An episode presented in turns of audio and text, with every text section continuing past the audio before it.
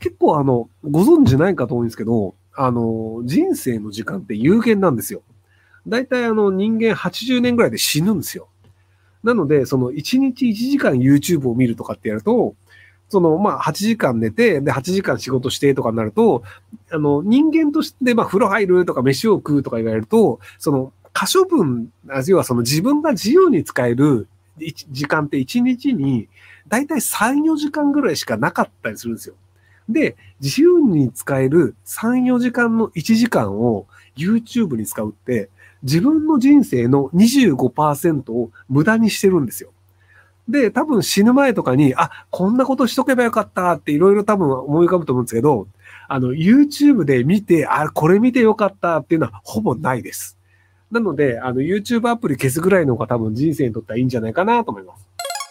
えー、徳さんこんばんは。双極性障害の二十歳です。ドクターストップで無職なのですが、父親が卒業し、就職しなければならなくなりました。自閉症も軽く持っているため、パラを受けて過去もあるので、働くことに対して怖く、どの職務につけばいいのかわかりません。私はどうしたらいいでしょうか？えー、生活保護を取ってください。あの、ドドクターストップが、あの、仕事をする上でドクターストップがかかっているという時点で、生活保護はほぼ取れます。なので、あの、お父さんと一緒に暮らしているというので、その世帯として生活保護ができない可能性があるので、世帯分離をした上で、ハニー先輩個人で生活保護を取るっていうのをやってみてください。で、そこら辺、あの、弁護士さんに相談するか、あの、生活保護のなんか相談をタダでやるのが大好きな藤田さんっておじさんがいるので、なので、あの、生活保護藤田とかで検索するとか、あとなんか生活保護相談会みたいな検索が出てくるので、そこら辺、あの、相談しつつ生活保護を取ればいいんじゃないかなと思います。ね、アベマドマットバックス TV で成田さんを一発やっていた岡田光太さんにめちゃめちゃ冷酷な対応しててもらいました。あの対決の裏話や感想があれば教えてください。えっと、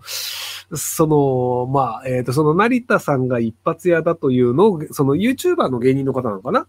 が言って、で、その、あの、タレントとしては一発屋かもしれないんですけど、一応成田さんってそれなりにちゃんと研究をしていて論文を書いてる人なんですよ。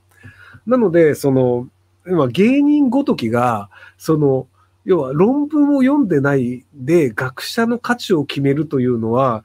あの、良くないことだよねというのは、僕はそのちゃんと伝えるべきだと思っちゃった派なんですよ。僕はその、あの、まあ、アベプラとかでもたまに強い口調で言うことがあるんですけど、その、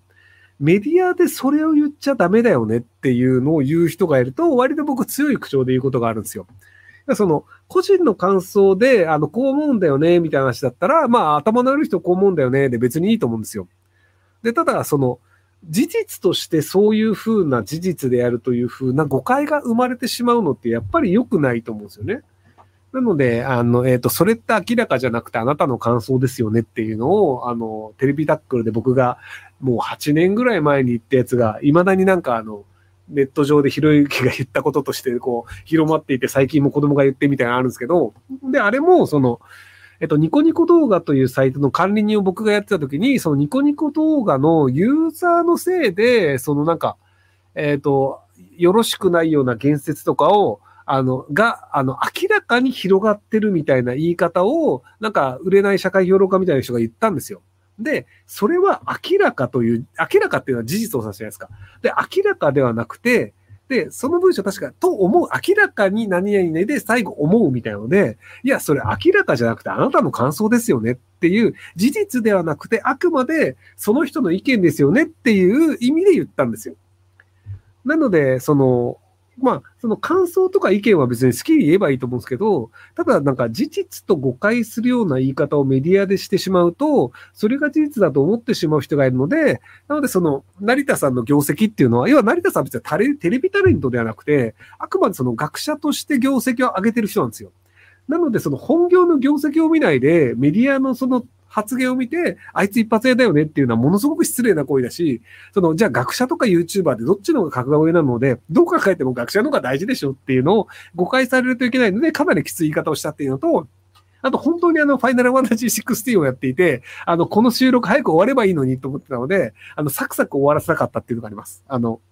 そのマドマックス TV っていう番組が、あの、一試合一試合がだいたい15分ぐらいなんですけど、もうあの、勝負がつくと結構早めに終わるんですよ。あの、10分とかで。で、そうすると次の試合始まるんで、でもでも完全に勝負がついたんだったら、その、だらだらとつまんない話をして長くするより、もうさっさと終わらせたいっていうのがあって、なので、あのもう終わらせる気で、要はあの、反論できないような空気感を作り、あの、まあ一応その、あの、ここで終了ですってアナウンサーの人に、まあこれ終わらせた方がいいよねっていう、あの空気感を作るっていうので、わざと冷たい感じの解消をして、あの、他の話題を振った時にもそれに一切乗らないっていう、そういう冷たい対応をしました。はい。岡田さんすいません。ロシア人女性と付き合うにはどうすればいいですか？ロシアに行け。ヒゲさんがね、昔そのロシアに行った時にめちゃくちゃモテたんですよね。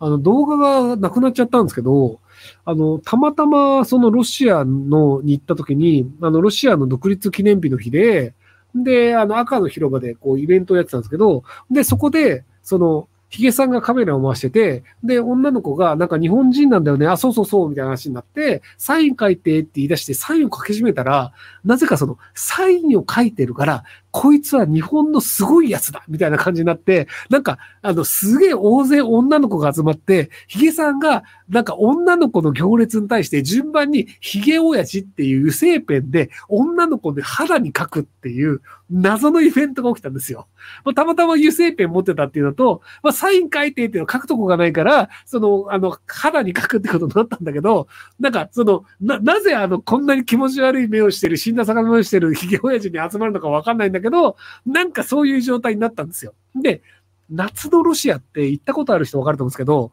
ロシア人ってあの寒さに強いんですけど、暑さにめっちゃ弱いので、ロシアの女の子ってめっちゃ薄着なんですよ。あの、下着になんかあの、レースの透けてるようなのを着てるみたいな、めちゃめちゃスタイルのいい可愛い子が、ヒゲ親父の前に行列になって、ヒゲ親父にサインを書いてもらって、握手をして喜んでくれるっていう謎の状況になってたんですけど、っていうのがあるので、モテたければロシアに行け。以上です。